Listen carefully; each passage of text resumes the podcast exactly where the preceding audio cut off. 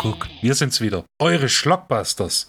Mit euren Hosts, Michi und Flo. Heute mit John Landis Richtig. und äh, Burke and Hare. Danke für die unnütze Einleitung. wirklich, wirklich unnütz. über die, über die Westport-Morde. Genau. Ähm, ähm, ja, das, das, ich glaube, die schneide ich wieder, die Folge, oder? Ich habe den Überblick komplett verloren und ich glaube, er hat mich auch verloren. Richtig, keine Ahnung. Nee, ich glaube, ich schneide. Äh, du schneidest die. Ja, ja, genau, weil du machst. Äh, Die anderen. Äh, ja, was haben wir gemacht? Ich weiß es auch nicht mehr. Wir werden es alle rausfinden. Ja, genau. irgendwann. Das, das ist ja das Schöne. Weißt, wir, wir, wir machen die Reise gemeinsam. Ja, das ist der Punkt dieser Zeitrechnung kam diese Woche die ähm, portugiesische Liebesnonnenbriefe oder irgend sowas. Äh, irgendwie sowas. Dieser lüsternde äh, William äh, Berger. Sexploitation-Film, ja, ja, mit wieder Minderjährigen. Oh. Ah. Ja, aber dafür, dafür sind wir diese Woche ganz weit weg von Minderjährigen. Darf ich dich was fragen?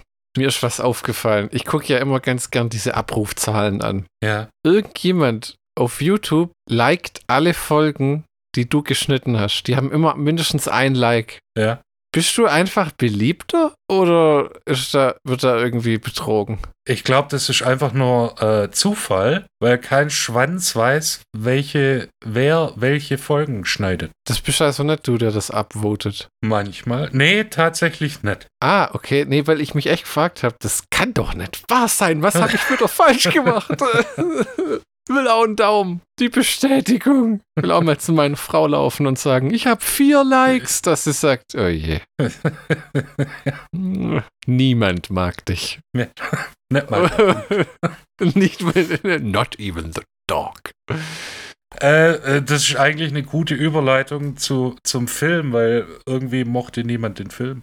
Das ist, ich weiß noch ganz genau, wie der rauskam. Das klingt so bescheuert, aber ich habe so eine Liste, wo ich immer nach Neuveröffentlichungen gucke und da steht das immer mit Postern drin. Heutzutage ist das ersetzt worden durch so eine Liste, wo wann kommt was in Video on Demand. Und ich habe gesehen, dass der Film rauskommt und habe gedacht, John Landis, Simon Peck und Andy Serkis, so eine komische Mischung. Weil Andy Serkis war 2010 der Typ, der Gollum gespielt hat Und King Kong. und der King Kong und der dann weiter als Affe eine Karriere gemacht hat in diesen Planet of the Ach Apes so, Movies. Ja, stimmt, ja. Das kam ja erst später, der hat ja jetzt angefangen Regie zu führen. Der hat irgend so einen Dschungelbuchfilm gemacht, den keiner sehen wollte und gesehen hat und der irgendwie an Netflix verschachert wurde. Und dann hat er jetzt ja diesen zweiten Venom-Film gemacht, der ganz erfolgreich war. Und Andy Serkis ist ja einer der Spätzünder überhaupt. ja. Also der Mann geht ja jetzt auf die 60 zu. Und ich finde immer, den als Schauspieler, ich habe das wirklich überlegt, weil wie du gesagt hast, niemand mochte den Film und ich mochte ihn auch nicht. Ich muss auch ehrlich sagen, ich habe den, ich habe zweimal versucht, jetzt für die Folge zum Besprechen das Ding fertig anzugucken und ich hab's nicht hinbekommen. Es ist, der Film fängt so gottverdammt gut an. Jetzt bringen wir kurz nur Andy Serkis zu Ende. Äh, ich finde den als Schauspieler okay. Der ist Ja. wirklich besser aufgehoben in Rollen, wo er Computerkreaturen spielt, weil er das gut vermitteln kann. Auch wenn der in diesen Marvel-Filmen oder was, diesen Ulysses Claw spielt, der da in Black Panther rumrennt und so. Weiß nicht, ich finde, das ist so ein Typ, das könnte irgendwie jeder machen. Nicht, dass der nicht sympathisch ist. Das ist schon besonders in den Herr der Ringe und Hobbit-Extras. Und beim Hobbit hat er dann ja Second Unit gemacht und so Zeugs. Ja, aber, genau. aber sehr sympathischer Mensch, aber als Schauspieler. Und der Akzent, den er in dem Burke und Hare-Film aufsetzt, der will dem auch nur mit Mühe und Not so ein bisschen gelingen, behaupte ich mal. Ja, ich habe das nicht so ganz geschnallt, weil das sind ja irischstämmige, also sollen irischstämmige äh, Leute sein, aber das ist halt schottisch. Ja, und vor allem die Akzente, die wechseln auch immer man. Und manchmal sind sie einfach weg, wie wenn sich Simon Peck gesagt hat, ah, fuck it, letztes Take, ich lasse es, ich rede jetzt einfach normal, okay? In meinem normalen britischen Englisch. Und äh, der Film fängt so, der hat so, wenn du die Castliste liest, denkst du, äh, äh, äh, äh, Ja, ja, äh, das- das, das- das, das muss doch zumindest unterhaltsam anzuschauen sein. Aber äh, sag, bist du einer von denen, der den Film mag, gar liebt? Äh, ich ich, ich, ich, den, ich fand den Film gut. Ich, ich verstehe nicht, warum, warum der so schlechte Kritiken bekommen hat. Ich meine, ja, so ein bisschen äh, das Drehbuch schwächelt manchmal, Ah. äh, aber was will man erwarten von den äh, Schreibern, die, sie, die diese Centrinian-Filme gemacht haben oder geschrieben haben? Ich glaube, der Film hat das gleiche Problem, das Filme für mich wie Big Trouble in Little China haben. Es ist das Timing. Irgendwas im Timing von der Erzählung der Geschichte ist so obskur, dass mein Kopf A abschaltet und B nicht wirklich der Handlung folgen kann. Der Film fängt ja gut an mit Bill Bailey, der das da irgendwie so in die Kamera moderiert und dann jemanden erhängt. Ja. Und die, die Gags sind auch, ich sag mal, John Landis untypisch, weil sie eher auf so einem, teilweise so einem nackte Kanone-Level sind manchmal. Ja, der wollte ja mit dem Film quasi Burke und Hare als äh, böse, dick und doof darstellen. Das hat aber einfach nicht funktioniert, weil die zwei werden so als Trottel dargestellt und so naiv und sind dann aber sowas von dermaßen skrupellos, dass es aber auch nicht richtig. Wie würde John Cleese sagen? The comedic timing is wrong. So, wenn sie die Leiche fünf Minuten gefühlt in der Tonne da durch die Stadt rollen und dann packen sie die aus, wenn sie sie verkaufen und sie ist völlig verdreht, wo man sich denkt, ah, ja. Doch, komm, das war ganz witzig. Das war nicht mal ansatzweise witzig, weil äh, das ist, ich weiß nicht, ich bin jetzt nicht einer, der sagt, oh, Respekt vor den Toten und bla bla bla. Aber ich verstehe nicht, wie man aus sowas eine Komödie machen kann. Serienmörder, die Leute umgebracht haben, um ihre Leichen zu verkaufen. Ja, aber aus Horrorfilmen Komödien zu machen, ist wiederum okay, oder wie? Stell dir das vor, so, John Wayne Gacy, The Comedy. Ich meine, das, ja, das ist vielleicht noch zu, zu neu, aber wenn das in den 1800, weiß der Kuckuck Jahren, Ja, es war vor Äh, knapp 200 Jahren. ja, Das das, ist mir- da hat man bin- ich bin- genug, äh, da hat man genug emotionalen Abstand. Das finde ich gar nicht. Ich find, also das, wenn wir es auch davon hatten mit Uwe Bolls Hanau und so, gell. Ja, das ist auch wichtig, aber das, das Sachen werden mit der Zeit nicht automatisch lustig. Also ich finde das nicht anstößig wie, oh mein Gott, wie kann man nur, sondern eher so, das ist so eine platte Nummer. Die, die, ich meine, die Typen waren ja auch arme Schweine, die einfach Ja, die Situation ausgenutzt haben. Ja? Blubberella. Wie? Mit- Es ist genauso. Warum muss man aus dem Holocaust oder aus dem Zweiten Weltkrieg eine Komödie machen? Weißt du, das, äh, das, ich verstehe das Argument nicht. Tatsächlich, ich meine, aber das haben ja schon viele. Das hat auch schon Helge Schneider mit dem komischen Hitler-Film, den er gemacht Ja, hat. genau, Und und genau deshalb, das, da, da Ah, du gibst- Du, du willst also sagen, du gibst mir recht, manche Sachen eignen sich einfach nicht richtig für eine Komödie. Ja, aber ich, ich verstehe nicht, warum das hier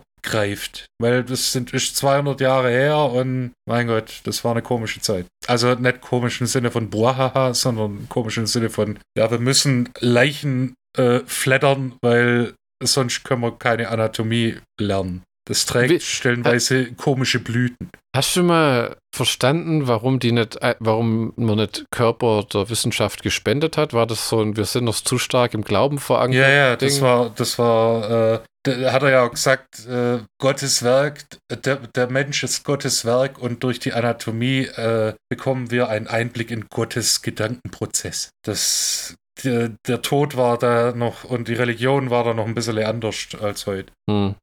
Soll, soll ich mal die knallharten Fakten äh, zutage äh, legen? Ja, ja, das ist äh, gerade, wenn man den Cast hört, dann denkt Ja. man, oh, das könnte man mal angucken, aber dann. Also, Wer hat das auf DVD rauskauen? Hierzulande Universum-Film, glaube ich, gell? weiß ich nicht, ich habe die britische DVD tatsächlich. Ach du je, okay. Das, die hat mich damals eine Stange Geld gekostet. Ernsthaft? 1,49 auf Rebuy. Nee, ich habe schon 2,49 hingelegt. Plus Porto. Ähm, also wir haben Burke and Hare von 2010, der äh, satte 91 Minuten geht und in Deutschland die Altersfreigabe FSK 16 bekommen hat. Regie. John Landis, die Legende, The Man, The Myth, The Legend, in seinem bislang, glaube letzten Film. Ja, Der, Pro der produziert gerade ein Remake von scheinbar äh, von Werewolf in London, das sein Sohn umsetzt, der bisher auch wirklich noch gar nichts zustande gebracht hat, wenn man mal böse ist. Der, hat, hallo, hallo, hallo, der hatte einen Cameo-Auftritt. der hat so Schrott gemacht wie äh, World War Z mit Brad Pitt hat er geschrieben oder ähm, so komische Filme, die alle irgendwie Flops waren, wo keiner versteht. Ich meine, World War Z war rein theoretisch ein Hit. Aber wenn man bedenkt, wie lange der Film äh, in Production Hell festgesteckt ist und äh, äh, nachgedreht wurde und bla bla bla, ja. Und dann, was, was hat er? Bright, der geniale Film, wo Will Smith Polizist ist, zusammen mit einem Ork. Ah. Äh, ohrfeigt er den Ork irgendwie? Wo, wo, ich bitte dich. Ähm, wo man sich denkt, wie kommt man auf so ein Bullshit? Ich meine, das, das klingt, das, der Film war genauso grottig, wie, wie es sich anhört. Als sie versucht haben, das als, als Action-Komödie zu verkaufen. Action-Horror-Komödie oder was das jetzt sein soll. Okay, ich meine. Hm. Und dann hat er Victor Frankenstein, Genie und Wahnsinn, wo Harry Potter den Gehilfen spielt. Igor oder Igor. Ja, ja, genau. Ja. Ich schwert, nicht, ich schwert nicht schlau draus. Also, das ist so ein. Ich frage mich manchmal, ob da Papa-Power dahinter steht bei dem Typen. Ich glaube, der hat auch ein paar Bücher geschrieben, so How to Survive a Zombie Apocalypse und war, so. Nee, nee, das war, das war äh, der Sohn von äh, äh, Mel Brooks. Mel Brooks, genau. Ja, genau. Max Brooks, ja, sind beide Max, die, die haben sich irgendwie mal abgesprochen. Ich finde, mir, mir macht dieser Max Landis immer Angst, wenn ich sehe, wie er aussieht. Hast du den mal gesehen? Äh, Im Film halt, aber sonst. Hier, guck's dir an. Oh, ne, ich sehe gerade ein Bild. Äh, huh. Ja, hübsch ist anders. Ein Individuum. Also wir wollen ja niemanden verurteilen, aber wow. Ja, also der gibt meinem Gay-Boner überhaupt nichts. Ähm, ja, äh, also der äh, hat Cameo-Auftritt. Äh, Drehbuch Pierce Ashworth und Nick Moorcroft. Wie gesagt, die beiden äh, sind die Autoren hinter, der, hinter dem Reboot der Centrinian-Filme. Was? Erkläre. Niemand weiß, was du gerade erzählt hast. Ja, das ist mir egal. Das lasse ich jetzt einfach so stehen. Du kannst die Leute nicht mit Informationen überschütten. Ich werde, ich werde nicht erklären, dass äh, Centrinian äh, eine, äh, ich war, war glaube eine Romanreihe und in den 60ern auch eine Filmreihe über ein Mädcheninternat, das äh, unter anderem Diebstahl begangen hat und in, in einer Reihe komischen und weniger komischen Abenteuern gelandet ist. Und ich werde auch nicht erklären, dass das in den 2000ern neu aufgelegt wurde und äh, aber zu den erfolgreichsten Independent-Produktionen in Großbritannien äh, gehört hat. Werde ich alles nicht erklären dürfen sich, die ganzen Leute dürfen sich das nachlesen, weil ich so ein krasser Typ bin. Nein, Sarkasmus ist so trocken. Ich glaube, die Leute bekommen davon tatsächlich Durst. Ja, deshalb trinke ich jetzt auch einen Schluck Wasser. Gluck, gluck, gluck, gluck, gluck, gluck, gluck. Wodka. Produktion. Barnaby Thompson. Punkt. Musik Joby Talbot, der sieht auch ein bisschen aus, als ob er ein bisschen zu viel Kleber geschnüffelt hätte. Aber der hat unter anderem auch hier die Musik zu ähm, Per Anhalter durch die Galaxis, also dem 2005er Film, gemacht. Äh, The League of Gentlemen, einer meiner persönlichen Lieblingsserien in, auf der BBC. Das ist so eine äh, Horror-Comedy-Sendung. Und eben auch Burke und Hare. Überhaupt ist, äh, dadurch, dass das Produktionsland Großbritannien ist, sind die Briten in der Überzahl. Mhm. Und, und weißt du, was ähm, im Cast Christopher Lee, Ronnie Corbett, ja. äh, Robert Fifey und Michael Winner, Weiner, ähm, alles gemeinsam haben? Dass sie oh. tot sind? Ja, sowas von tot. Hm. Mausetot. Genau, also. Äh, tot, tot, tot, tot, tot, tot. Ja, man muss das jetzt. Nicht. Das, das, war das, das war die Zeit für Christopher Lee, wo der schon, das war aufgefallen, der hat am Ende immer so Rollen gehabt. Boah, nicht laufen, nicht wirklich stehen und. Äh ich glaube, der hat, der hat auch in irgendeinem, da gibt es irgendeinen so komischen Nicolas Cage-Film. Der letzte Tempelritter, ja, da spielt er auch so einen Typen, der nur im Bett liegt. Ja. Ich meine, der Mann war damals schon hart in den 90. Kann ich das nicht, weißt dann lass es, lass dem Mann doch noch ein paar Filme machen also der hat, der ist ja erst 2015 gestorben. Also mhm. hat er auch noch fünf Jahre. mhm.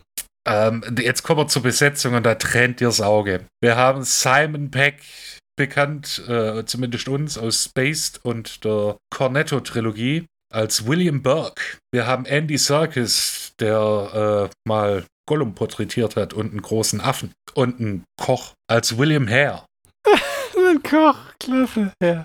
Wir haben Isla oder Isla Fischer als Ginny Hawkins, eine mehr oder weniger äh, begabte Schauspielerin im Film. Wir haben Jessica Heinz, vormals Jessica Stevenson, bekannt aus Spaced, der Serie. Das ist äh, die, im Prinzip die Partnerin, also die komö komödiantische Partnerin von Simon Peck. Die haben Space damals geschrieben mit ähm, Edgar Wright und davor haben Simon Peck und Jessica Stevens äh, Stevenson oder Jessica Heinz jetzt ähm, schon an verschiedenen anderen Sketch-Shows gearbeitet. Wir haben Tom Wilkinson, OBE, als Robert Knox. Der hieß wirklich so, der Robert Knox. Oder haben wir Tim Curry in einer seiner letzten Filmrollen, Hm. Prä-Schlaganfall, War als wirklich ein Schlaganfall, was ihn in den Rollstuhl leider befördert hat? ja, ja, ja. Also Ja. so, so habe ich es zumindest gelesen. Hm. Als Professor Alexander Monroe. Und herrlich wie eh und je, das muss man sagen. Ja, also jeder Film mit Tim Curry ist durch Tim Curry aufgewertet. Mhm. Selbst Kongo. Ein Bei dem- mieser, mieser Film. Wird Bei dem- aufgewertet. Bei dem hätte ich mir immer gewünscht, dass er ähm, eine Fernsehserie gehabt hätte, wo, wo sie ihm eine gescheite Rolle gegeben hätten. Die Tim Curry Show. Ja, oder ne, nee, ehrlich gesagt gerade das nicht, sondern wirklich eine Serie. Äh, äh, keine Sketchshow und um Himmels Willen keine Sitcom, aber irgendwie eine Serie. Ich weiß gar nicht, was das hätte sein sollen, weil das gibt ja nicht. Äh, ach, ich kann es auch nicht wirklich sagen. Ja, das, so- so- das Problem an der Sache ist, Tim Curry ist so ein wandelbarer Mann. Der hätte alles spielen können. Vom sexy Transvestiten zum russischen General zu Professor Alexander Monroe. Ja, schade. Bei manchen Leuten ist schade, wie die Gesundheit ihn übel mitgespielt hat. Ich finde es immer schade, dass Michael J. Fox mehr oder weniger nicht mehr arbeitsfähig ist. Ja gut, das ist dann wieder was anderes, äh, weil Parkinson ist, schlägt er ja so schon Jahrzehnte mit sich rum. Ja, wirklich. Ich habe immer das Gefühl gehabt, nach Frighteners war es für den eigentlich dabei. Äh, vorbei. Also nicht, Äh, der der, hat ja dann nochmal eine, äh, der wurde ja so medikamentös eingestellt, dass er nochmal eine Serie machen konnte. ja, ja, und der hat ja auch eine ganz tolle ähm, Scrubs-Folge hat er mitgespielt, wo er Mhm. diesen Dr. Ähm, William Casey oder Casey Casey oder irgendwie sowas spielt, der da sich 10.000 Mal die Hände wäscht, was ja Scrubs ist eine der Comedy-Serien, die die Mischung zwischen Drama und Comedy so hinbekommen, dass es nicht nur eine öde Sitcom ist nach ein paar Staffeln. Ja, also die kann man sich, äh, die kann man sich auch nach zehn Jahren nochmal angucken. Ja, wie der Hauptcast selber sagen würde, die letzten zwei Staffeln sind debattierbar, aber alles Der Rest andere. ist Gold. Ja, das ist wirklich wahr. Also es endet eigentlich, wenn JD durch die ganzen Cast-Members die Reihe entlang läuft und dann ist es vorbei. Ja, zu, äh, zur Musik von Peter Gabriel. Ja, ich glaube, ähm, Donald Faison hat auch mal gesagt, dieses New Scrubs haben sie nur gemacht, weil man ihnen lächerliches Geld geboten hat und äh, sie gesagt haben, warum nicht? Weil die sind ja auch, muss man echt böseweise sagen. Hast du von irgendeinem von dem nochmal jemals was gehört? Ja, Peter C. McGinley, der war vorher schon äh, bekannter Schauspieler. Äh, John. John, C. John C. McGinley. Peter. Ja, äh, Peter. sorry. Kann ich nicht erwarten, dass du die komplette Besatzung auswendig kennst. Nee, ich bin kein Fanboy, so wie du. Pah, warte immer noch auf eine Blu-ray-Veröffentlichung, was nie kommen wird, weil f- einfach keine Studios Bock haben, seitdem diese äh, Star Trek Next Generation Blu-rays so gefloppt sind, nochmal Geld auszugeben, um 4 zu 3 gefilmten Crew remastern zu lassen. Und Sarah Chark war ja dann in How, to, How I Met Your Mother. Echt? Ja. Ja, siehst du? Ich, ich weiß, es gibt einen Podcast, wo Donald Faison oder wie man den nennt und Zach Braff, der ja immer Regisseur sein wollte, aber auch irgendwie nie so richtig durchgestartet ist. Ja, ein paar Kontroversen hinter sich hat. Die haben einen Podcast, wo sie jeden einzelnen, wo jede einzelne Scrubs-Folge besprechen und, und dann dazu Gäste einladen. Ich glaube, die haben sogar auch schon fast alle Staffeln durch. Ja, gut. Eine verrückte Idee, aber. Ja, wenn es gut umgesetzt ist. Äh, Ich meine, Ja. die könnten ja auch zusammenhocken und äh, komische Filme rezensieren, weißt du? ja, das hat, das hat meine Frau auch wieder gesagt. Das ist, was guckt ihr da immer nur für einen Scheiß an? Wer guckt sich dieses Zeug? Ich hab, ja, ja. Also man könnte gerade meinen, wir würden hier irgendwie nur Blödsinn gucken. Ja, und dabei ist der Film, also ich fand, den, ich fand Berg und Herr gut. Ja, ei, ei, das ist ehrt dich ja, denn einer muss ja, sonst würden so Filme nicht gedreht werden. Aber es war schon, Ja, es Ähm. war halt ein klassischer Fall von, äh, für die Fans von Simon Peck und äh, Spaced war es zu dumm und Mhm. für die äh, Leute, die dumm Filme mögen, war es halt zu anspruchsvoll. ich wette, das ist einer von den Filmen, wo sie si- am Set gesagt haben, wir haben sehr viel gelacht. Ja, das, also so wirkt's ja auch. Also, wenn ich dann sehe, dass der halbe Cast von Spaced da dabei ist, also auch Bill Bailey, der den Henker spielt, äh, und die ganze Sache so ein bisschen äh, narrated, also als Erzähler wirkt. Und dann hast du halt noch so Trümmer wie äh, Ronnie Corbett, der seit den 60ern Comedy gemacht hat, erfolgreich. Oder Christopher Lee, der halt fucking Christopher Lee ist und die über jeden einzelnen Zweifel erhaben ist. Selbst in der kleinen Rolle, die er gespielt hat, hat er mehr, äh, mehr Charisma an den Tag gelegt wie manch anderer Schauspieler heutzutage. John, für John Landis war es das dann aber echt. Der hat sich, glaube ich, echt gesagt, ich bin zu alt, ich bin raus. Ha, wenn du dir halt anguckst, dass der äh, Film 10 Millionen Dollar gekostet hat und irgendwie nur 4,3 Millionen Dollar eingespielt hat. Wobei ich das nicht verstehe, weil das ist doch auch so ein Regisseur, der so fünf absolute Klassiker unterm Gürtel hat, oder? Ja, mindestens. Selbst sein erster Film, Schlock, das Bananenmonster. Ja, das findest du immer so toll. An, an, den interessiert sich, äh, an den interessiert sich, an den erinnert sich auch kein Mensch. Geschweige denn, dass das Ding jemals gescheit veröffentlicht wurde. Nichtsdestotrotz ist es Kult. Naja, bei wem? Blues Brothers ist Kult. Kentucky Fried Movie, Animal House, An American Animal Werewolf in London, Trading Places, Spione wie wir, die drei Amigos. Boah, Spione wie wir war ultra mies. Was redest du da ein Bullshit? Der war wirklich, der war einfach nur beschämend. Beverly grottig. Hills Cop 3. Da lasse ich mich drauf ein. Der war, der, der war, äh, das war wirklich, also. Eher nicht uff. so. Und dann Blues Brothers 2000, der auch seine Schwächen hat, aber nicht schlecht war. Das ist ja, aber weißt du, was mir da aufgefallen ist? Den habe ich mir da letztens mit meiner Frau mal angeguckt, weil wir haben das Original angeschaut und äh, ich habe festgestellt, sie kannte die Fortsetzung nicht. Der Film altert wirklich nicht so toll. Vor allem im Vergleich zum, zu der John Belu zu, zum John Belushi-Teil. Also, wo man sagen muss, ähm, man merkt, dass der erste Film hat ja diesen losen Handlungsrahmen. Wir wollen das Geld für das Waisenheim äh, zusammenkratzen. Ja. Und das funktioniert dann auch ganz gut. Aber der zweite Teil hat eigentlich keine Handlung. Aber hat gute Musik. Aber hat gute Musik, endet aber auch in sowas wie einer gigantischen Jam-Session.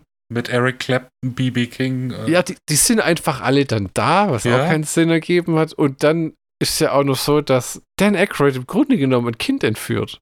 Völlig ja. ohne, ohne Begründung, aber. Ja, ja, du, du, du sagst das so, als ob das was, was, was, was wäre, und, was nicht so oft vorkommt. Und im ersten Teil hatten sie echt Schwierigkeiten, die Band wieder zusammenzubekommen. Und da finde ich, hatte das auch einen gewissen Gag. Im, im zweiten Teil hat es überhaupt gar keinen Sinn ergeben, dass die Typen wieder zurückkommen. So, der eine hat so eine Mercedes-Dealership, äh, so einen Mercedes-Verkauf seit, was weiß ich, 20 Jahren oder 30 Jahren, nee, 20 war das, war das 20 Anniversary ähm, zum ersten Film. Die, die, die, nee, nee, Nee, nee, nee, nee. Also es ist immer noch ein Film, wie du sagst, mit sehr guter Musik und Dan Aykroyd kann einfach singen und John ähm, Goodman ist besser, als man gedacht hat. Der beeindruckt mich immer noch, wenn der dann ans Singen geht. Und dass der nie mehr Musik macht hat, ist fast schade, weil diese diese Lache äh, und wie der unglaublich Gas gibt in diesem Stripschuppen. Guter Film. Nett als Stripper, muss man. Ja. Das hört sich jetzt falsch an. Nett als Stripper. Ja, auf der Bühne halt mit den ja. Stripperinnen außenrum. Ja. Also der, ähm, bessere Film als Burke and. Wie geht denn das eigentlich genau weiter? Weil ich habe genau, äh, mach du mal, ich quatsch dich über den Haufen. Du darfst endlich mal deine Sachen vollende vorlesen. Ja, eigentlich bin ich fertig. Ja, in den in kleineren Nebenrollen haben wir noch äh, Michael Smiley, den man kennt aus richtig Spaced und äh, anderen Filmen von Simon Peck und Reese Shearsmith, der hier auch mitspielt in einer kleinen Rolle. Reese Shearsmith kennt man aus The League of Gentlemen, Inside Number 9 und Spaced. kennt man alle irgendwie aus Spaced oder der Cornetto-Trilogie. Und einen kleinen Cameo hat Ray Harryhausen. Mhm. Jetzt werden sich einige Kinder fragen, wer ist Ray Harryhausen? Der ist tot, genau wie Christopher Lee. Äh, richtig, aber bevor er tot war, hat er, äh, war er der, einer der Götter der Stop-Motion-Animation. Das ist, äh, äh, ja. Der hat die Stop-Motion-Animation in den 60er, 50ern und 60ern zu einer Kunstform erhoben. Das ist jetzt vielleicht auch wieder so ein Kommentar. Boah, war das nicht sogar früher? War das so, so 60er, 50er? Ja, der, äh, der, der hat in den 40ern angefangen. Ich konnte diesem Stop-Motion-Zeug noch nie groß was abgewinnen das war halt, so hat es halt angefangen. Ja. Das muss einem ja nicht gefallen, aber man hat halt überlegt, wie können wir, kann man das denn überhaupt umsetzen? Aber es, wenn das CGI altert, doppelt so schlimm wie alles, was hier praktisch gemacht worden ist. Ne? Ich finde, wenn du so einen Film anguckst, so einen alten mit altem CGI, das sieht einfach aus, wie wenn du so ein Playstation-Video anguckst. Ich habe da letztes Mal das erste Far Cry wieder installiert. Erinnerst du dich noch da dran? Ja, wo wir stundenlang aufs Wasser geschossen haben, weil die Wasserphysik so hammergeil war. Ja, und dann denke ich so, boah, die Grafik damals, die war geil. Das gucke ich mir jetzt nochmal an auf meinem Laptop, der halt irgendwie auch eine ganz gute Grafikkarte hat und halt so ein Gaming-Laptop sein will. Dann stelle ich alles auf Ultra und denke mir, hä, das Ding wird abrauchen. Dann läuft's flüssig und das Spiel sieht halt einfach aus wie, ja, Wie ein besseres PS2-Spiel halt. Wie, wie 18 Jahre alt halt. Ja. Also so, so, ja, tatsächlich, ne? Also wenn es halt ein Toaster inzwischen abspielen kann. Der Unterhaltungswert, ich weiß auch nicht, das ist wahrscheinlich auch so, wo manche Leute sich dann aufregen, so halt doch mal dein Maul mit, nur weil es dir nicht gefällt und äh, äh weil es schlecht altert. Es wird bestimmt auch nochmal Spaß machen. Aber dann habe ich es wieder deinstalliert. Ich komme mal zur Handlung, weil mit so einem Kriegskram wie dich, äh, dann wird es ja nicht einfacher. Wenn ich so weiter blubber, dann hast du bei irgendwann bei einer Stunde mal. Äh, äh genau, aber das können wir ja alles im Schnitt. Äh, die ja. Schnittmagie, die macht's aus. Und noch fünf weitere Dinge, die mich stören. Richtig. Ja. Dass du immer reinlaberst. Äh. Ja, okay, dann. Äh, Ein dezenter Seitenhieb. Ach so, tatsächlich. Äh, dann, dann, werde ich dich jetzt nicht mehr unterbrechen. Danke. Dann bin ich Wir jetzt kommen zur okay. Inhalt ja, äh, loslegen. Films Edinburgh 1828. Die beiden Iren William Burke, Simon Peck und William Hare, Andy Serkis, schlagen sich mehr schlecht als recht als Tagelöhner durch. Dann jedoch steigen sie unverhofft ins Feld der, in Anführungszeichen, chirurgischen Zulieferer ein. Da Professor Dr. Robert Knox Tom Wilkinson durch eine Gesetzesänderung nicht mehr so leicht an gehängte Straftäter gelangt, sucht er verzweifelt nach anderen Quellen, um Leichen für seine Vorlesungen zu erhalten. Zumal auch ein königlicher Wettbewerb ansteht, bei dem der Gewinner sich nicht nur der königlichen Ehre sicher sein kann, sondern auch großen Ruhms in der Welt der Medizin. Dazu noch ein bisschen Kohle. Genau hier kommen Burke und Hare ins Spiel. Da der Friedhof jedoch zu gefährlich ist, sorgen die beiden neuen Unternehmer selbst für die Ware und dezimieren die Bevölkerung Edinburghs. Der sich einstellende wirtschaftliche Erfolg bringt nicht nur Hares Eheleben wieder in Schwung, Burke verguckt, schönes Wort, verguckt sich bei einem Umtrunk in die angehende Schauspielerin Ginny, Isla Fischer. Diese will Shakespeares Macbeth auf die Bühne bringen, aber mit ausnahmslos weiblicher Besetzung. In Burke findet sie ihren Geldgeber. Doch da immer mehr Menschen auf wundersame Weise verschwinden, macht sich auch die Staatsmacht auf die Suche. Und so haben Burke und Hare mit ihrer neuen Profession schnell mehr als genug Arbeit am Hals. Das sagt das OFDB dazu. Ich habe den Film geguckt, bis er der dummen Troller ihr Theaterstück finanziert und dann versuchen sie einen Cast zu finden. Wie genau geht's dann weiter? Mach mal den. Erklär mal, erzähl mal. Und mal. dann kommen die Aliens. Okay. nee, ähm, also tatsächlich, ähm, sie casten und war das dann schon, dass sie dem ähm, Edinburgh Gangsterboss dann Kohle abdrücken müssen? Nee, das kommt dann, oder? Ja, genau. Und der will 50 Prozent der Einnahmen. Und so müssen halt äh, mehr Leute dran glauben. Und so werden mehr Leute gemeuchelt. War das tatsächlich so? Ja.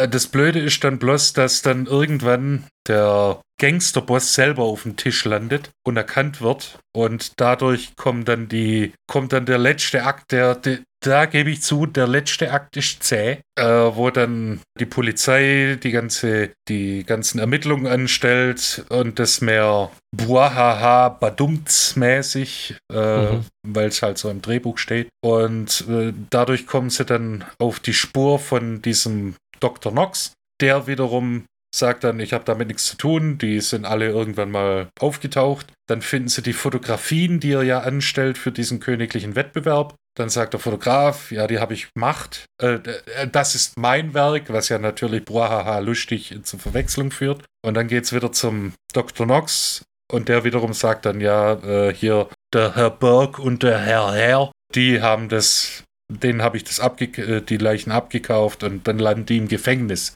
Da das Ganze aber mit ähm, Prestige und mit dem Ruf der Stadt Edinburgh und der medizinischen Ruf einhergeht, macht man einen Deal, in dem äh, man sagt, okay, wir machen keinen großen Aufhebens darum, aber es muss jemand hängen. Und äh, da der William Hare eine Frau hat und sagt, yo, ich habe eine Frau, meldet sich der William Burke also Simon Peck freiwillig, um mal vom äh, Galgen zu baumeln. Aber nur unter einer Bedingung, dass er nochmal mit der Ginny, der Schauspielerin, reden kann. Die ihn aber auch nur ausgenutzt hat, oder? Ja, aber jetzt findet sie die Geste so romantisch, dass sie ihm die, die, die, den Beischlaf vollzieht. Ach so, er darf ihre Blume pflücken. Ich, ich also ich glaube, sie pflückt eher seine Blume, weil es wird Oh ja Gott. angedeutet, dass sie eine Prostituierte ist. Das wird doch am Anfang gesagt, dass alle in dem Theaterding Nutten waren. Ja, sowas. Und das äh, sagt sie auch selber, dass sie dann sagt, ja, ich war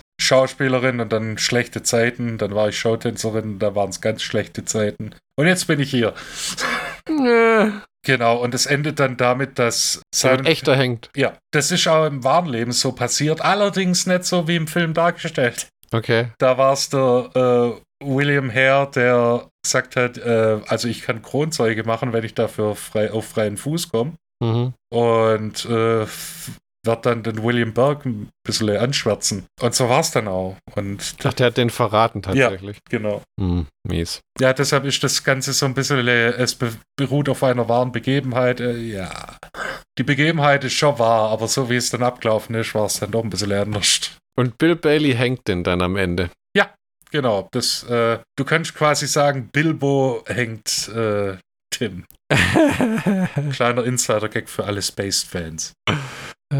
Nett, sehr nett. Genau, und ähm, im, im wahren Leben haben äh, Herr äh, Burke und Herr 17 Leute ermordet über den Zeitraum von einem Jahr. Oh ja, da würde ich, oh, wo habe ich es denn hin? Da würde ich mal ähm, tatsächlich aus dem Wikipedia-Artikel vortragen. Für, du weißt doch, unser Bildungsauftrag und so. Also das basiert auf den Westport-Morden von William Burke und William Hare in den Jahren 1827 bis 1828 in Edinburgh. Wie du schon sagtest, 16 Morde. Das Motiv der Täter war finanzieller Natur. Die Leichen ihrer zu diesem Zweck getöteten Opfer verkauften sie als Anatomieleichen an das Edinburgh Medical College. Ihr Hauptkunde dort war Robert Knox. Was klingt mal wieder wie ein Pseudonym von Joe D'Amato oder Bruno Mattei.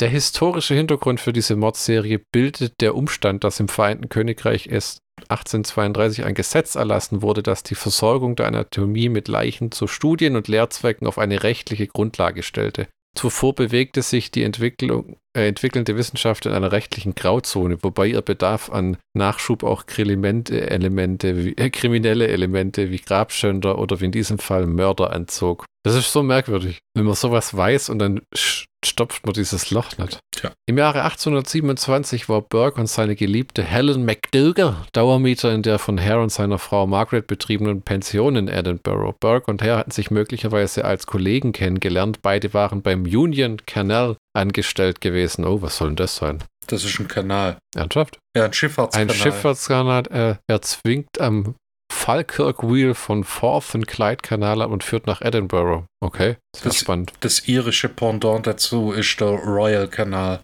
Nach Hares späterer Aussage kam ihnen die Idee zu ihrer Einkommensquelle, wie eine auf natürlichem Wege verstorbener Mieter ihm noch vier Pfund an Mieten schuldig war. Im November des Jahres entwendete sie deshalb dessen Leiche aus einem Sarg und verkaufte diese für sieben Pfund an Knox. Danach gruben sie zunächst auf Friedhöfen frisch bestattete Tote aus. Weil die Nachfrage allein dadurch nicht befriedigt wurde, ging sie zum Mord über. Ihre Opfer gehörten beiden Geschlechtern an und kamen zumeist aus der unteren Gesellschaftsschicht. Burke entwickelte eine spezifische Methode der Tötung, was auch im Film ist, das nach ihm benannte Burking. Was ist das nochmal? Weißt du das noch? Ja, das Äh. sag ich schon wieder. Wenn man äh, Mund und Nase zuhält. Das erste Opfer war ein kranker Mieter Harris namens Joseph the Miller. Wenn es gerade keine kranken Mitbewohner gab, lockten sie Opfer von der Straße in die Pension. Zumindest waren, zumeist waren diese bereits angetrunken. So ging es als erstes der Rentnerin Abigail Simpson im Februar 28. Weil ihre Leiche so frisch war, erhielt sie da, erhielten sie dafür 15 Pfund. Darauf folgten wiederum ein Mieter und danach lud Margaret Hare eine Frau in die angeschlossene Schankwirtschaft ein, machte sie mit Bier betrunken und schickte sie nach ihrem Gatten. Als nächstes brachte Burke zwei Prostituierte namens Mary Patterson und Janet Brown mit. Äh, jetzt muss ich schon zwei Sachen fragen. Äh, hier stimmt seine Frau gleich mit drin. Im Film ist das nicht, gell? Äh, nee, die äh, findet das nach und nach heraus. Und wann war Jack the Ripper? War das wann ganz anders? Ja, das war äh, circa 50 Jahre später. Das war äh, Tatsächlich. so Später sogar. 1899, so um den Dreh rum. Letztere verließ die Her also äh, Mary Patterson und Janet Brown, die zwei Prostituierten. Letztere verließ die Herberge nach einem Streit zwischen Burke und McDougal und als sie zurückkehrte, sagte man ihr, ihre Kollegin sei mit Burke weggegangen. Für ihre Leiche erhielten sie 10 Pfund. Darauf folgte eine Frau, die wie detailreich das ist. Darauf folgte eine Frau, die Burke bei der Polizei ausgelöst hatte, indem er vorgab, sie zu kennen und die nur Stunden später in der Anatomie abgeliefert wurde. Das nennt man mal die Gelegenheit beim Schopf ergreifen. Das nächste Opfer war eine Bekannte von Burke, eine Bettlerin, die Effie genannt wurde. Für ihre Leiche erhielten sie 10 Pfund. Ähm, also im Film werden sie sympathischer dargestellt. Als nächstes musste eine alte Frau und ein tauber Junge sterben. Er war zunächst gegen die Tötung des Kindes. Burke setzte sich jedoch durch. Das wäre auch eine interessante Diskussion gewesen. Jetzt stell dich nicht so an. Dann ist er halt ein Kind. Ja, im Film wird auch ähm, Burke? Nee. Doch, Burke ist dann immer so ein bisschen das Gewissen. Ja. Wir können sie nicht töten. Das ist äh, hier, das ist nicht der Lauf der Dinge. Und dann sagt er, ja, man stirbt, sobald man aus dem Schoß der Mutter geboren wird. Wir oh. helfen oh. nur, den Prozess zu beschleunigen. Uh, der Film hat ein paar gute Sprüche. Trust me, I trusted a fart once and I shit myself. Der erzielte Preis für das Kind betrug damals jeweils 8 Pfund, war also eher eine miese Geschichte. Wieder mal sind Kinder nur von Nachteil. Äh, dann war Mrs. Ostler an der Reihe, eine weitere Bekannte von Burke. Auch McDougals Verwandte Anne McDougall wurde nicht verschont. Ja, warum nicht die Verwandtschaft aussortieren? Ich meine, wenn dein Mann eh schon mordet und heuchelt, man kann, sich die, man kann sich die Verwandtschaft zwar nicht aussuchen, aber man kann sie verschwinden lassen. Ja, ja das war, oh, oh. Die ältere Protest die ältere Prostituierte Mary Haldane sowie, als sie nach deren sich nach deren Verbleib erkundigte, deren Tochter Peggy folgten. Das Verschwinden dieser beiden Frauen blieb allerdings nicht unbemerkt, weil Mary Haldane eine wohlbekannte Persönlichkeit in der Nachbarschaft gewesen war. Noch besser bekannt war ein geistig zurückgebliebener junger Mann namens Daft Jamie. Dieser leistete Widerstand, sodass Burke und Herr ihn nun gemeinsam töten konnten. Seine Mutter begann sich nach ihm zu erkundigen und als Knox seine Leiche am nächsten Morgen enthüllte, wurde der Junge von einigen Ständen wiedererkannt. Knox leugnete die Identität und begann die Sektion im Gesicht des Toten. Ist das nicht, liest du das nicht als John Landis und denkst dir, ach, das wäre eine gute Komödie? Also äh, tatsächlich hat John Landis nur das fertige Drehbuch. Das letzte Opfer mit dem Namen Mary Doctry lockte Burke ins Haus, indem er vorgab, seine Mutter trage ebenfalls den Namen Doctry und sei also möglicherweise mit ihr verwandt. Mit der Tatausführung musste er warten, bis die Mieter James und Anne Gray die Herberge verlassen hatten. In der Nacht, als dieses Ehepaar nicht zugange war, hörten aber Nachbarn Kampfgeräusche. Anne Gray schöpfte am nächsten Tag Verdacht, als Burke sie nicht an ein Bett heranlassen wollte, in dem sie ihre Strümpfe vergessen hatte. Als die Grays am frühen Abend allein im Haus waren, fanden sie Dotterys Leichnam unter diesem Bett. Auf ihrem Weg zur Polizei begegneten sie McDougall. Diese versuchte sie erfolglos mit dem Angebot zu bestechen, ihnen 10 Pfund Schweigegeld jede Woche zu zahlen. Junger Vater, da hätten sie dann jede Woche allein nochmal jemanden killen müssen ja. Oder anderthalb Kinder, so umgerechnet, um die Frau da zu bezahlen. Je.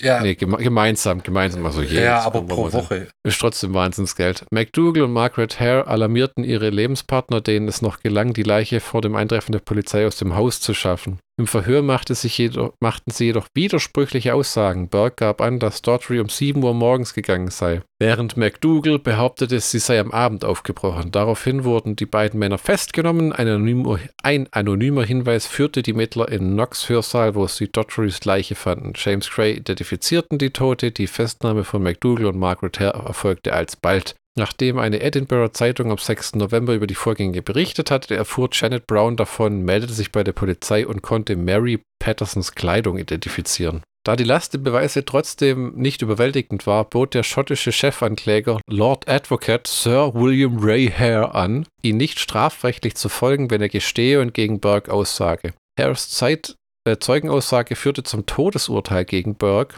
der öffentlich gehängt wurde. Anschließend wurde seine Leiche durch Alexander Monroe III. in anatomischen Saal der University of Edinburgh seziert. Seine Totenmaske wird im Royal College of Surgeons of Edinburgh aufbewahrt, ebenso eine angebliche aus seiner Haut gefertigte Brieftasche. Bitte? Ja. Was ist die Totenmaske? Äh, das hat man früher gemacht, äh, das ein Abguss vom Gesicht des Toten. Ah. Helen McDougall wurde freigelassen, da ihre Beteiligung an den Morden nicht erwiesen war. Ja, trotz öffentlicher Empörung wurde Knox nicht angeklagt. Knox schwieg sich über seine Geschäfte mit Burke und Hare aus. Seine Popularität unter den Studenten litt jedoch. Seine Bewerbung um andere Stellen innerhalb der Medical School wurden abgelehnt. Er wechselte an das Londoner Krebshospital und starb 1862, also circa 32 Jahre später. Helen McDougall kehrte zunächst in ihr Haus zurück und ging nur knapp dem Mob. Sie floh nach England, aber ihr Ruf eilte ihr voraus. Gerüchte halber soll sie schließlich nach Australien ausgewandert sein und starb dort 1868. Margaret Hare entging ebenfalls dem Lynchmob und kehrte angeblich nach Irland zurück. Genau, die ähm, Helen McDougall, das ist ja die, das ist ja die Geliebte von Burke im, in der realen Welt. Die wird ja da im Film gar nicht irgendwie äh, behandelt. Da ist er ja noch Jungfrau und verliebt sich in die Ginny. Hm. Und die Margaret Hare, das ist dann der Charakter von Jessica Heinz. Die Mordserie warf ein Schlaglicht auf die Zustände bei der Ärzteausbildung und trug wesentlich zum Erlass des Anatomy Acts von 1832 bei. Dieses Gesetz erweiterte die legalen Möglichkeit, an Leichen zu kommen, um den Anreiz für illegale Machenschaften zu beseitigen. Hm. Also man muss sagen, doch, ich äh, revidiere meine Meinung ein wenig. Das hat auf gewisse Weise komödiantische Anwandlungen, weil das halt mit dem Lynchmob nachher und Völlig oben und, drüber ist. Ja, ja, ja. Vor allem, weil die halt auch wie Trottel halt, ich meine, eine der Dinge, warum man manche Serienkiller nie geschnappt hat oder so lange nicht, dass sie keine festen Muster haben. Also wenn du viele Leute umbringen willst und du hast ein festes Muster, dann bist du geliefert. Das war ja was Jack the Ripper quasi so. Nacht und Nebel immer an verschiedenen Orten. Ja, die Leichen konnten alle ihm zugeordnet werden. Aber der Typ hat ja quasi keine Hinweise hinterlassen. Man konnte nicht sagen, ob der 30, 60, 20, ob das ein Mann war, eine Frau war. Ja. Man konnte nur 15.000 Mutmaßungen anstellen. Ja, nur dass er ein gewisses Grad an Bildung hatte und sich irgendwie ja. auskannte mit Anatomie. Ja, da, irgendwann haben sie ja auch mal gesagt, das wäre jemand gewesen vom Scotland Yard oder sowas. Ja, das war. Also man, man ist jetzt dazu übergekommen, dass es ein Fleischergehilfe war, der sogar als Zeuge befragt wurde. Das ist der eheste Kandidat für Jack the Ripper. Hm.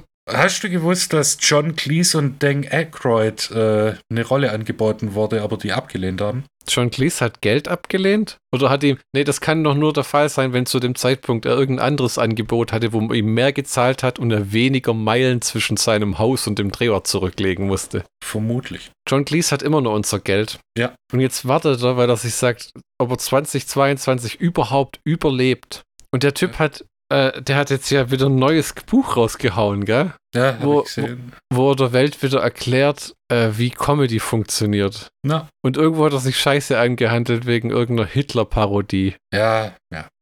Und oh Wunder, er verkauft NFTs. John Cleese liebt Geld. Liebt Geld. Kann man ihm ja auch nicht irgendwie verübeln. Das Geld macht Ja. nicht glücklich, aber es lässt dich besser schlafen. Hm. Äh, Schlockbusters-Count von Burke Hare, oder? Äh, ich könnte dir noch sagen, dass Colin Farrell und Ewan McGregor äh, im Gespräch waren für die Rolle von Burke und Hare. Wir haben Andy Serkis und Simon Peck. Und David Tennant. äh, Ist okay.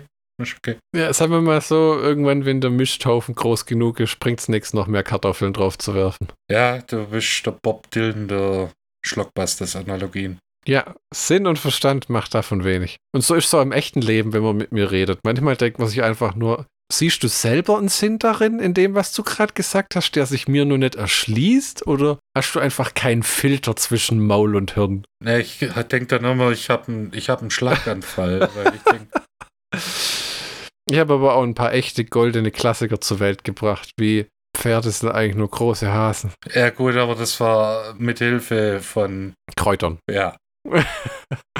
Zu viel, äh, Nein, nein, Pferde, Pferde sind übrigens, äh, Pferde sind das gleiche wie, sind große Katzen übrigens. Das waren Katzen. Hasen. Nee, Katzen. Das waren tatsächlich Katzen. Ich finde die, die Aufnahme, wo das drauf ist. Ja, und da wirst du sehen, dass Katzen sind. Okay, wir sind uns einig, dass es Hasen waren. Dann können wir weiterreden. Äh, Hast du noch was? Nee, Machst du nee, mach- nee, mach, mach. Ma- Ist ma- okay. Ich sage als abschließende Worte ein Mittelklasse-Film mit relativer Unterhaltung, der vor sich hin plätschert und eher enttäuscht. Richtig. Und wenn man die richtige Meinung äh, oder die vernünftige Meinung hören will, äh, dann könnte man sagen, es ist, weiß Gott, nicht John Landis bester Film. Wir haben aber einen wunderbaren Cast, der trotzdem gutes äh, Kino abliefert. Eine bitterböse schwarze Komödie, die leider manchmal Hit or Miss ist, aber durchaus ansehenswert ist. Es ist, es ist ein John Landis-Film. Wie schlecht kann er sein? Beverly Hills Cop 3. Okay, aber. Äh, Wenn ihr die DVD mal irgendwo billig seht, lasst sie da. Ja, genau, und kauft euch lieber einen Sharknado-Drecksfilm. Oh, unerlaubter Tiefschlag. Ja, sorry. Sharknado 3 ist der, Action, der verkannteste Action-Blockbuster unserer Zeit. And on this bombshell würde ich sagen, wir verabschieden ja. uns, oder? Ja, ja. Ähm, nächste Folge, Folge 70. Lucio Fulci. Zum zweiten Mal? Zum dritten Mal? Zum zweiten Mal. Aber der dritte Fulci-Film, so gesehen. Ja. Mit ähm, Voodoo, die Schreckensinsel der Zombies. Ja. Vielleicht sind wir uns dieses Mal einig. Oh, Aber das, das werden wir erst in, next, in der nächsten Folge rausfinden. Ja, müsst ihr wieder zwei Wochen warten. Ja, in diesem Sinne. Auf Wiederhören.